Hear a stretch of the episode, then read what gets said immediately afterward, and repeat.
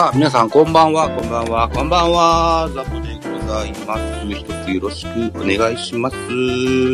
えー、本日はいよいよベースボールカフェ期間中制第200回目となります。2018年12月21日に初収録をいたしてから、えー、御年 5年ぐらい。えー続けてまいりまして、いよいよ200回。うん。そんな大層な数で、回数は重ねれないとは思いますけどもね。うん。まあ、一個の区切りかなというふうに思っております。さあ、連れが来てくれるはずですが、お約束のお時間になって、お昼前に確認もしてございますけども。来そうにねえか？ええー、ちょっと待ってね。スピーカーを招待っていうのがで、もう呼べるんだね。こういう、こういう機能があるんですね。うーん。はい。はい。これを送って、それでもう一人。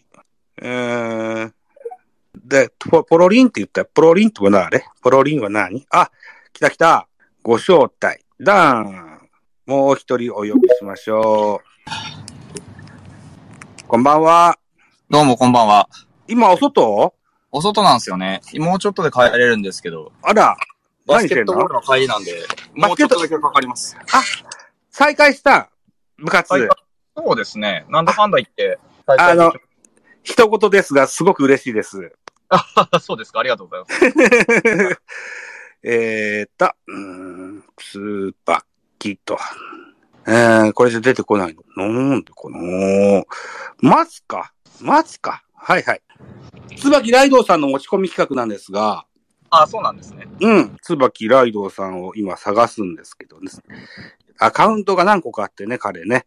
あ、そうなんえですーそうなん僕は1個しかないですよ。え？いや、ほら、いろんなところに配信のアカウント持ってるじゃないですか。ああ、番組のね、タイトルはいっぱいありますよ。いろんな顔がある。あ、でも、基本的にツイッターは1個ですよ。ああ、なるほど。そう。あ、あの、こっち、うるさかったら言ってくださいね。あの、マイクオフにするんで。うるさくないですよ。あ、大丈夫です？よかった。あのーまあ、ライドさんが来るまでちょっとフリートークでも。えっと、僕は、北東族に謝らないばならないことがあります。何ですか？身に覚えがいっぱいありますけど。僕はそんなにないんですが。唯一一個だけあるんですけど、何でしょう？椿ライドウさんのお声掛けで日本ポッドキャスト協会というものに入れていただいて、はい。9月いっぱいをもって、その期を満了するんですけども、あはいはいはい。1年ですか？うん、1年、1年、まあまあ、おおよそ1年でしょうか。およそ1年。はい。はい。で、最後の最後に、はい。野球系ポッドキャストと銘打って、はい。この日本ポッドキャスト協会でやるんですけど、はい。そもうすでにお声掛けがしてあって、あの、キャスティングができてるんですけど、なるほど。タイガースキャスト千年さんと、おはいはい。カープキャストセブンさんはいはいはい。をお招きして、3人でやろうと思ってるんですよ。おおいいじゃないですか。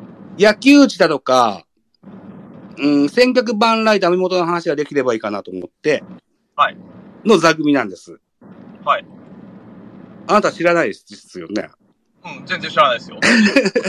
なので、あのー今回は、ちょっとその、3人でさせていただけたと。全然いいじゃないですか、どうぞ。あ別に全然何も謝ることないじゃないですか。それはだってそういう目的があってなんだから、そういうキャスティングになるのは当然ですよ。でも、野球系ポッドキャストというタイトルでやろうと思ってます。まあまあまあまあ、それは別に。はい。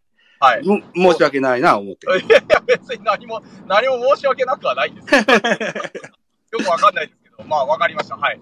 どうぞ。はい一つ、あの、よろしくお願いします。うんあのね、9月にやるんだけど、もうすでにキャスティングができてるんですよ。なるほどね。はい。はい。わかりました。いや、1年経ちましてね、1年経とうとしてましてね、はい。随分とね、力入れてやってきました。日本ポッドキャスト協会。はい。えー、感慨深く思ってますけども、最後の最後に、配信リレーやるんですよ。ほう。昨年、あ北斗斗くん出てくださったじゃないですか。はい。なんか、やりましたね。ね。うん。あれのまた募集をかけるんです。はいはいはい。はい。もしよければまたご参加いただけたというふうに思うんです。ぜひぜひ。はい。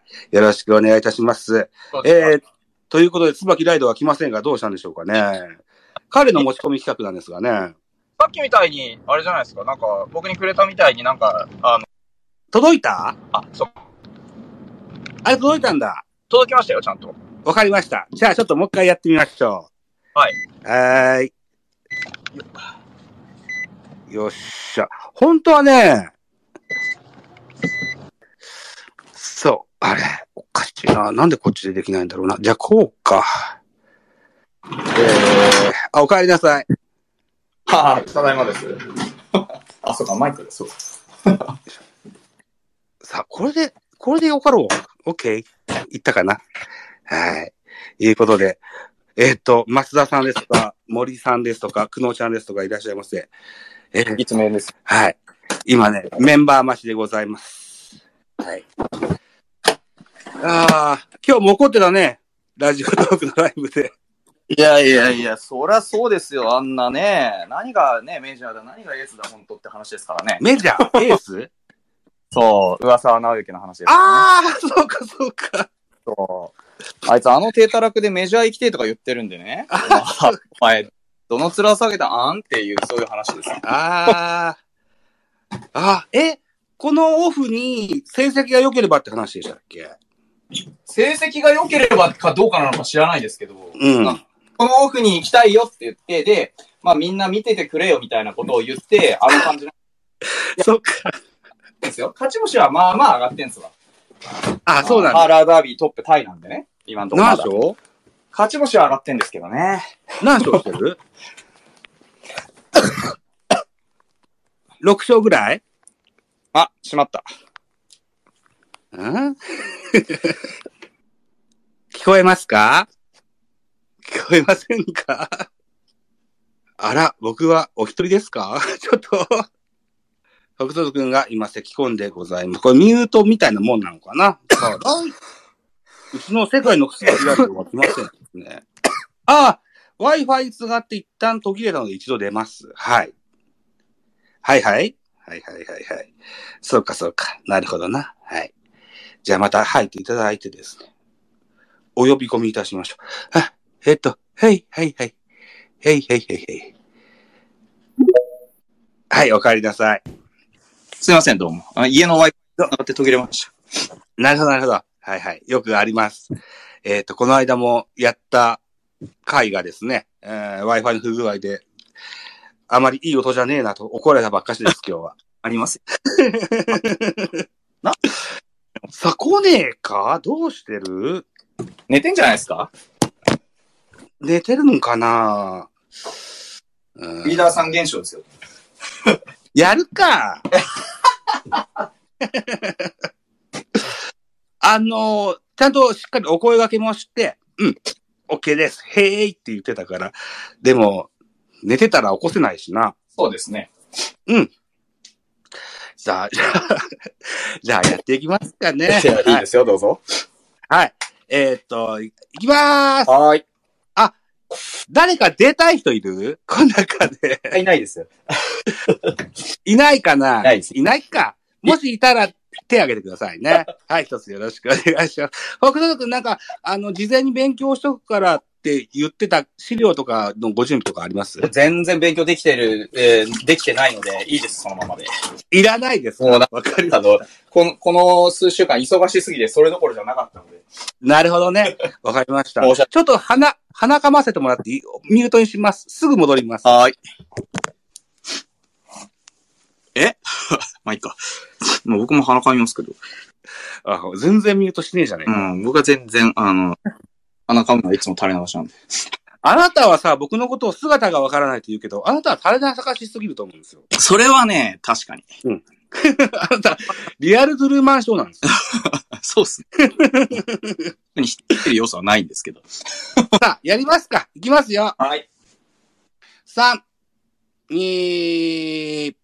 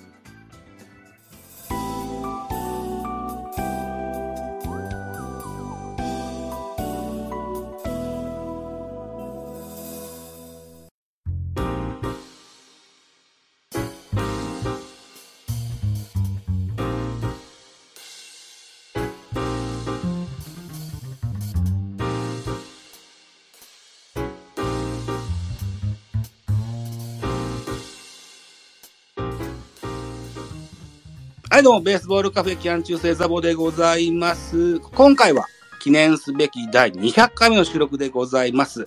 まずゲスト、フォックスロットさんでございます。自己紹介お願いいたします。はい。どうも皆さん、こんにちは、こんばんは、おはようございます。えー、フォックストロットと申します。よろしくお願いします。よろしくお願いいたします。本日は、とあるゲストの持ち込み企画ではございますが、連絡が取れません。僕じゃないです。そうなんです。世界の椿ライドウが来ませんが、やっちゃおうかと思います。お時間、ね、ず12分回ってますから、一つ、ね、えー、ご理解いただけたらというふうに思います。はい。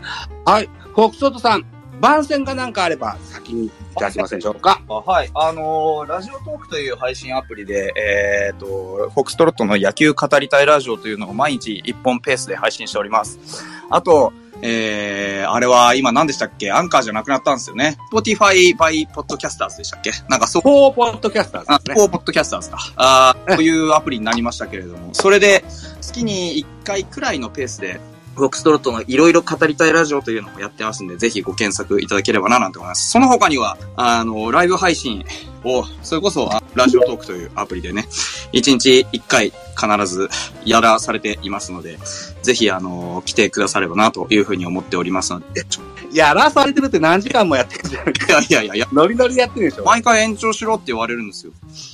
そっか。さあ、今回の発起に来てくださいました。自己紹介を促したいと思います。椿ライドウさんです。あ、もう一回、もう一回、もう一回入れました。あ、入り直しですね。はい、わかりました。フォークトストさんはね、実は、このベースボールカフェ期間中制にはですね、第99回にもゲストし出てもらったんですよ。あら、そうでしたか。はい。えー、あの時はね、あのー多くゲストに出てくださった方、フォークトストさんとハマースキーさん、ああ、いましたね。達馬若隆さんとさ3名出てくださったんですね。おー、そうでしたっけ。うん。で、第100回は5分の僕の一人喋りだったんです。なるほど。はい。で、99回を振り返るといった回に出てもらったんですね。覚えてないでしょ？覚えてないですね。ライトさん喋れますかね？はい、喋ります。すいません、遅くなりまして。あ、申し訳よないです。かった。起きてた、よかった。起きてました。ライドウさんの持ち込み企画でございます。一つよろしくおはい、願いします。よろしくお願いします。今ね、立ち上げたばっかりで、ええ自己紹介を振ってたとこなんです。はい。ライドウさんも自己紹介をお願いしたいと思います。はい、えー、ポッドキャストで、冬のライオンと、お後がよろしいようで二つ目と、えー、月刊まるまるレポートと、えー、文ガチャと、えー、椿庵という番組をやっております。あとは日本ポッドキャスト、日本ポッドキャスト協会スペースもやっております。えー、椿ライドです。よろしくお願いします。はい。よろしくお願いします。ライドウさんが、あのー気づかれる前にちょっとフォークソート君とやりとりしてたんですけども、はい。こちらライドウさんのお声掛けがありまして、僕は日本ポッドキャスト協会のスペースなるものに、昨年の11月から参加させていただいておりまして、えーえっ、と、一応、今月、今年、今年の9月をもって、えー、とりあえずの任務を全うするかなというような流れになってます。そうですね。一旦そこで、うんまあ年度の切り替えみたいなイメージですかね。はい。で、最後の最後は、野球系ポッドキャストというおうおものをやって、おおうぶち上げて、ええー任務を全うしようかなというふうに思ってて。その回にフォークソット君を呼んでなかったので、今謝罪をしてたところだった。ああ、なるほど、なるほど。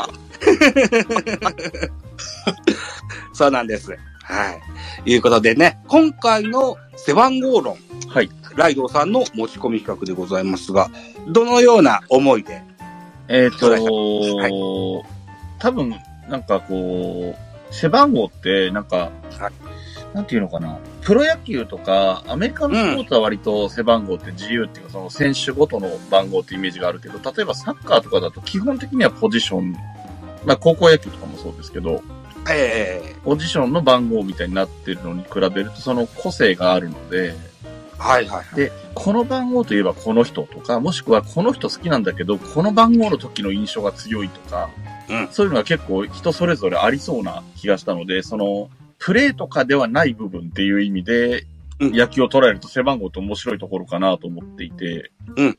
で、まあまあ、具体的なというか、ちょっと踏み込んで話すと、永久欠番っていうのが、まあありますよねっていう話であったり、その永久欠番が多いチームとかないチームとかもあるし、うんあと、エースナンバーとかね、うん。うん。そう、そんなようなところの話をしていければな。そそれぞれの皆さんのお考えとかね、思いとかもあるだろうしっていうところで、うん。うん。そんな話が聞きたいなというイメージですかね。なるほどね。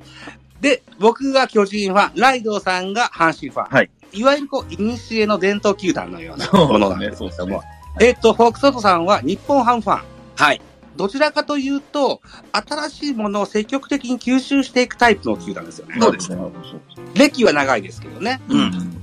なので、背番号とか、そういったものの考え方も全然違うかなというふうに、思ってああ、そうですね。それのマッチングだったんです、今回は。なるほど、なるほど。はい。いうことで、今、ライドウさんから永久欠番のお話が出ました。うんうん。多い球団で言うと、巨人が6件。そうですね。一番多いですよね。ない球団もあります。巨人は背番号1、3、4、14、16、34と、うん。うん、6件あるんです。阪神、うんライドさんわかります？はい。えー、はい。10、11、23です。おー、そうですね。10が藤村富夫さんですね。うん初代ミスタータイガース。そうですね。11番、み村山みのるさんですね。はい。えー、こちらもミスタータイガース。うん23、吉田義雄さん。牛若牛若丸だ。ね。後ろ若丸ですね。え、いう、あざながあった選手ですね。はい。日本ハム。はい。あります？一個だけあるんですよ。はい。100番っていう、はい。あの、ありまして、これはあの、全球団オーナーの大こそさんの背番号ですね。はいうん100番なんですね。で、オーナーさんが永久欠番っていうのも、なかなか珍しいですよね。これ以外はない。うん。うん。うん。じゃあ、ホックソトさんね。はい。永久欠番は100番大こそさんではありますが、ハムの大事にしてる背番号とかっていうお話とかってうんありますかね、うーん、そうですね。一応、11番は大事に、ね、あのーね、例の、あのー二人がつけてた、ね、あの、エスコンフィールドあ北海道で、あの、うんパワーイレブンという、ね、あの場所がありまして、パワーイレブン？は。い。あのーはい要は、まあ、ちょっとしたた建物というかスペースなんですけど、その、エスコンフィールド北海道の中の一つのフロアとしてタワーイレブンというフロアがありまして、そこは、うんあの、歴代に日本ハムが北海道に移ってきてから、うん。あの、11番をつけた二人の、あの、壁画がデカデカとありまして、はい。はい。ね、あの、言わずと知れた、えー、ダルビッシュ有と大谷翔平の背番号ね。ーうんはいはいはい。これは一応大事にしている背番号ではあります。なので、今は、えー、11番の選手はいます。ねうんうん新球場エスコンフィールドの名スポットになってるわけですねそうで。すね。準永久欠番として、あの、ハムにはもう一個あるのご存知ですか？10番ですか？えっとね、86って発見しまあ、した。86? あなんだ？ーえっと、大沢親分ですよね。大沢親分か。そうなんですよ。なるほど。うん。はい。まあでも86を、そうね、だから監督、コーチぐらいの枠の選手がつけるのかなといったような、うん。ね、あの、もし後継者がいればね、いうようそうですね。86、ううんん。でかいからそんなにつけようがないって言いますけどね。ね、そうね。あと1番ですよね。1番、あ1番、1番。うん。まあ、まあ、そうです。えっと、現在監督、新庄さんがうん、上げてもいいよと思った選手が出てくるまでは、俺がつけるよって話でしたよね。そうですね。えっと、新庄さんが引退された後は、うん、陽大館さんがつけてらっしゃって。あと、斎藤佑樹もつけてたことがあった。そうですね。はい。斎藤佑樹が、え、18から1だったっけ ?1 から18だったっけ？18から1かな。18から1か。なるほどね。ああ、いうような変動もありましたけれども。だから一番手と数字も大事にしたいといったそうですね。意味合いでしょうか？うん。さっき僕、うん10番は、あれですね、張本番号ですね。張本勲さんですか、あ、そうですか。なるほどね。さあ、ライドさんは阪神ファンでいらっしゃいますけれども。はい。はい。阪神ファンで言うと31とか、ね、よく言われますよね。まあ、ミスタータイガースですしね。で、ただ31もやっぱり最初の頃は掛布の後はこれはって人にとかいう感じがあったんですけど、その後結果的にパッとしなかったので、あんまり31がその後大事にされてるって印象はあんまりないかなという。そんな印象ありますよね。うん。なんだっけ、ま、誠っていう選手がつけたことそうですね。が多分彼が一番さ、あの、は、掛布の後は一番最初じゃないかな。ね、その後に、うん、リン・ウェイツだとかいろいろ、つけてね、あまりこう、丁重に扱われてない印象はまあね。、そうですね。まあ、タイガースって球団はあんまりなんか選手を大切にしない傾向があるなとは思ってますけど。なあ、そうですか。あと、じさっきもフォックスド君にもお話ししましたけど、準永久欠番っていう中で言うと、うんえっ、と、現在は金本さんが背負った6番がそうですああ、そうですね。この準永久欠番っていうのを、後継者がしっかりした人が出てきたら、あー渡してもいいかなというような番号といった認識でいいですかね認。識としてはそうですね。ただ、だから、僕の中では和田豊のイメージが強い番号ではありますけどね。ああ、そうか、そうか。そうであ金本さの、んってミスタータイガーって言って全然過言ではないとは思うんですけど、ええ生え抜きじゃないじゃないですか。そうですね。そこがちょっと難しくて、真由美ってね、それよりも前にいた選手ですけど、ええまあ、彼もはい。厳密には生え抜きではないので、1年だけね、別でのキャリアがある。えっとね、ライオンズだった入った時にクラウンだったんじゃないかな。で、クあ、クラウンライズか。あ、なるほど。クラウンに1年いて阪神とかだったんで、うん。だから彼は逆に、あの、もてはやされても、いや、俺は生え抜きじゃないからみたいな感じだったらしいんですよね。なるほど。うん。だから7番って言えば、まゆみっていうイメージもあるんですけど、それこそうん同じような、まあ、金本のがやっぱり実績的には大きいけど、うん。うん。でもまあまあ7番も僕は好きな、阪神の7番っていう意味では好きな番号ですけどね。なるほどね。うーん。阪神で言うと、例えば背番号1鳥谷さんがつけてたやつ、それから53赤星さんがつけてたやつっていうのも、結構スッと差し上げるふうに感じるんですよね。そうですね。なんか、うん。も1番は森下選手でルーキーですが、うんうんうん。こと昨年のドラフトですね。で、えー赤星さんの番号は、えーメジャー上がりの立山さんに差し上げたと。うん。そうっすね。だから、まあ、その大きい番号とね、一桁とか十何番台ぐらいの番号とっていう、またイイメージとか印象とかも違うんでね、なんとも難しいところもあるなと思ったりもしますけどね。ただ、阪神の場合ってさっき言った永久欠番って、はい。10番の藤村富夫がうん、川上さんぐらいなんですよね。ジャイアンツで言うと。年齢で言うとそうですね、キャリアというかね。うん、世代がこんな感じ。で、そうですね。村山吉田っていうね、11番、23番が ON ぐらいのそうですね。ってことで、まあ、ジャイアンツもそうなんですけど、僕ですら生まれる前とかみたいな、うんまあ生まれてたかなぐらいの頃の選手以降は永久欠番って出てないんだなというのも、まあ印象的といえば印象的ですかね。うーん。さあ、ホークストさん、日本ハムファンのホークストトさんは、卓球団でも結構なんですけども、はい。永久欠番的なイメージでなんか、この番号ってどうなんですかっていうのがあったりしませんか？永久欠番的なイメージで、この番号。どううんね。やっぱりでも、僕はほら、大田大使を預かってある球団なんで、やっぱり55番の扱いっていうのは、割とセンシティブじゃないですか、巨人さんは。はいはいはい。なんか、あ55番。ね、あの辺って、あこうね、今でこそまあまあ、なんか、お、いい感じだなって感じになってますけど、なんか、うん。あの、背負わされる、背負わされるっていうか、よくない。うん。うん背負わされるわかるわかる。やっぱうんプレッシャーのある番号になってるような気がして、あの、うち、割と、ファイターズはその、背番号、簡単に、あの、ポイポイポイって、軽く扱うんですよ。ロンダリングは積極的ですよね。そうなんです。だからその、バットで、いちいち、あの、重みが、なんていうんですか、生じないようにしてるんですよ、むしろ。なるほどね。なので、なんかそういういろんなね、伝統がたくさんあって、こうね、長い間続いているうち、すごい大変なんだろうなっていうのは思いますね、そういうところは。なるほどね。ああ、とりあえず55番で言うとですよ。うん。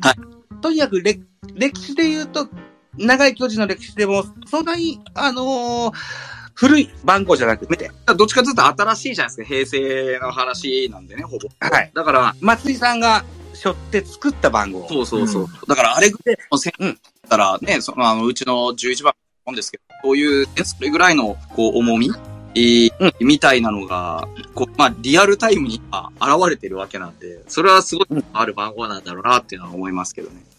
だから、その松井さんが現役の時をお見てた少年、大田大志さんっていうのは、とても貴重に感じたんでしょうけども、そうですね。現在つけてる秋広優斗に関して言うと、あの、見てこなかった世代なんですよ。あんまり知らない世代ですよね。だからこそ、うんああやってね、伸び伸びやれてるのかもしれない。だと思うし、でも、我々ファンっていうのは結構古くからいるから、はいあ思いは乗せるんだけど、本人があんまし重みに感じてないっていうのはすごく嬉しいです。ああ、なるほど。うん。うん。秋広優斗という20代の前半の高卒3年目かな？若い選手が今3番うん。を打ってて、はい。背番号55番を背負ってますよ。ねはい。えっ、と、はつらつとプレーしてくれてるのはすごく嬉しく感じねてます。羨ましい限りですよ。うんうんうん、そうですね。それでですよ、いろいろ、まず永久欠番いろいろ調べてみましたよ。はいえっと、今、巨人とハムと、それから阪神の話もしましたけど、しましたけど、中日は、えっ、と、2件。え服部選手と、それから西澤道夫さんという選手がいるんですね。ずいぶんこれも古い選手ですね。そうですよね。で、広島、広島も三広島3件。絹笠幸男さん、山本浩二さん、黒田さんですね。うんああ、15? 15です。15。はい。へえ、あ、そう。もうこれ、永久欠番という試験になってますねえっ。と、多分選手で永久欠番になった中では一番新しいんじゃないですか？ね。そうですよね。新しいですね。うん、そうですね。はい。で、西武は1件、稲尾さんあります。24番。パリーグの日本ハムファンのフォックソさん、全員が24番つけるゲームを年に1回ぐらいありましたよね、確か。ああ、なんか見たことある気がするけど、いつやってたかは覚えてないですね。なんか、うん。なんだっけ、ジャッキー・ロビンソンの42番をメジャーでみんなつけてやるっていう日もあるけど、うん。パリーグは、えっと、24番をつけてやる日が、確か、なんか、何年か続けて、ねなんか、いつ、いつやったかは全然覚えてないですけど、なんかありましたね、そんなことね。ね、そうですよね。神様、仏様、稲尾様ですね。で稲尾さんってでも、あれですよね、厳密に言うと西鉄の時代ですよね。西武に移ってからは現役じゃないですよ。西鉄ですね。そうですよね。はいチームが同じライオンズだからそのままくっついてるって意味だと思うんですけど。うん。T 君から今コメントもらったら、稲尾さんはだいぶ後から欠番になりましたと。だから最近の話なんですね。なるほど、なるほど。そういうことなんだ。あー、レジェン、そうかそうか、そういう風なことになってるんですね。うーん。で、楽天が2件あって、うん10番、これファンナンバーとして欠番になってるそうです。ああ、9の次の10ですね。サッカーのそうですね12番みたいな発そうで想ですすね。ね。あとは、星野千一77番。ああ、まあ、それはしゃあないな。うん。これも監督の背番号ですよね。星野さんにしてみたら中日、阪神と優勝も含めて導きましたけども、まあ楽天にしてみたら最初の優勝、日本一の監導いてくれた監督ですので、うん。それ大事にしたかったんでしょうね。うんうん。あと、カープでは準永久欠番というのが結構いろいろあって、その解除になったよっていう例を僕引っ張ってきてました。うんはい前田智則さん、1番。うんこれ鈴木誠也に渡しました。あ、そうなんですか。へえ。野村健次郎さんは、これ堂林選手を渡してます。お堂林選手は今日ホームラン打ましたね。痛いホームランでした。なるほどね。なるほどね。それから9番、岡田光一さんは丸選手に渡してます。先頃、お亡くなりになってしまいましたけど、北別府さん、20番。うん。これ長川選手がつけましたね。あはい。で、荒井隆弘さん。これは、あのー監督荒井隆弘さんに引き継がれていドイツ人物ですね。うん、なるほど。で、カープに関しては本人の推薦のもと、継承が行われていくよっていうような話ですって。ああ、なるほどね。本人がうんあの、に確認を取るみたいなことは知ってるってことなんだ。そうですね。俺の後継者にふさわしいと、お眼鏡にかなった選手に渡されそうですよ。本人がいいなら、ですね。あと面白いのがソフトバンクで、アブさん90番っていうのがしばらく欠番になってたんですありましたね。うん。2016年に解除されまして、えー、これは水島真司先生の了承を得ての解除でした。90番、90番、うん国母選手、国母19コーチ、回か。あ、国母コーチが。うん、90番。なるほどね。うん。スアレス行っての国母さんですって。なんか微妙な変遷をたどってます。そんな流れで、えー渡されているようでございました。はい、いう感じですね。はい。いろいろこう、背番号に関してもお話を振っていくのもいいんですけども、うん。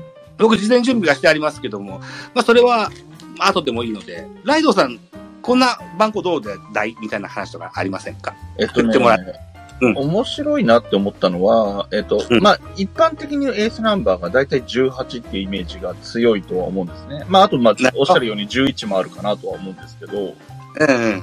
ヤクルトと中日は、あの、自分のチームも、あの、DNA もそうかな ?18 じゃなくてこっちの方が大事っていうエースナンバーがあるっていうのは面白いなと思ってて。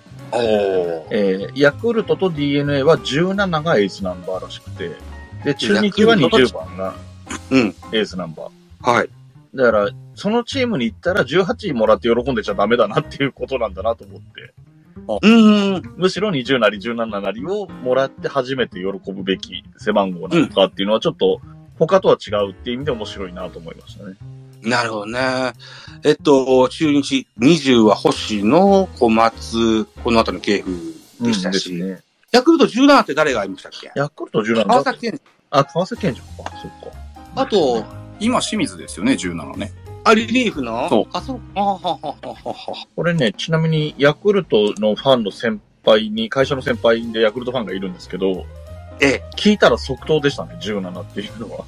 あ、そうなんですか。うん。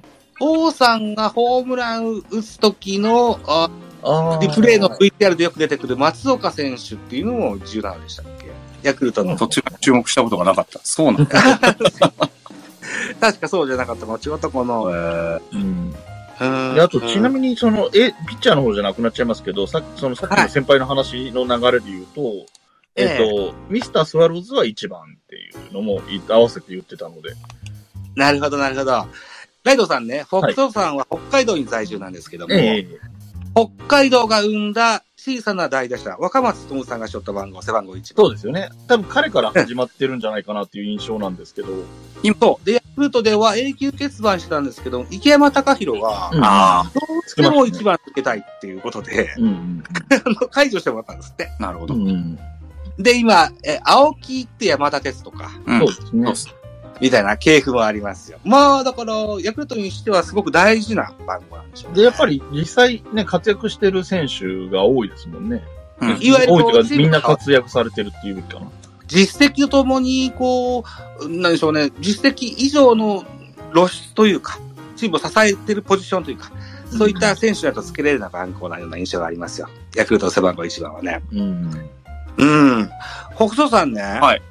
日ハムセ、あの、エースナンバーっていうのはどのようにご考えでしょ11番なんでしょうね。ううんうでも、ポンポン出てこない番号じゃない。そうなんですよね。だから、一般的なところで言うと18だと思うんですよ。で、多分うちも18はエースの番号なんですけど、岩本選手とか。うんそうそうそうそう。それぐらいからの、本当にあの一般的には18で多分今も来て、今も吉田康生背負ってますし、なるほど。うんはい。で、ただ、やっぱりなんか本当の意味でチームのこう、看板を託すような、あ、うんなんか真のエースナンバーみたいなのは11の扱いですよ。そうですねう。ん。なんかそう、これイメージ。国を動かす選手ですね。うん。だからそこはあんまり簡単じゃないんですよね、11に関してはね。なるほどね。T 君から補足を頂戴しております。背番号1番、岩村選手もつけてましたね。ああ、えー確かに。あとは18は、岡博美さんもつけてらっしゃいましたね。ああ、そうですね。だからエースを狙いの岡弘美ですね。そうですね。あれは半分ギャグみたいなもんですけど。お蝶夫人ですもんね。岡博美さん。今、ロッテでね、俊足外野手でいらっしゃいますけど。ちなみに17番の話ですけど、ヤクルトですね。ポッドキャスト番組、野球トーク、ベースボールカフェキャン中制は、野球人のスキルシェアマーケットサイト、メンターベースを応援しております。概要欄に URL を記載しておりますので、ぜひチェックしてみてください。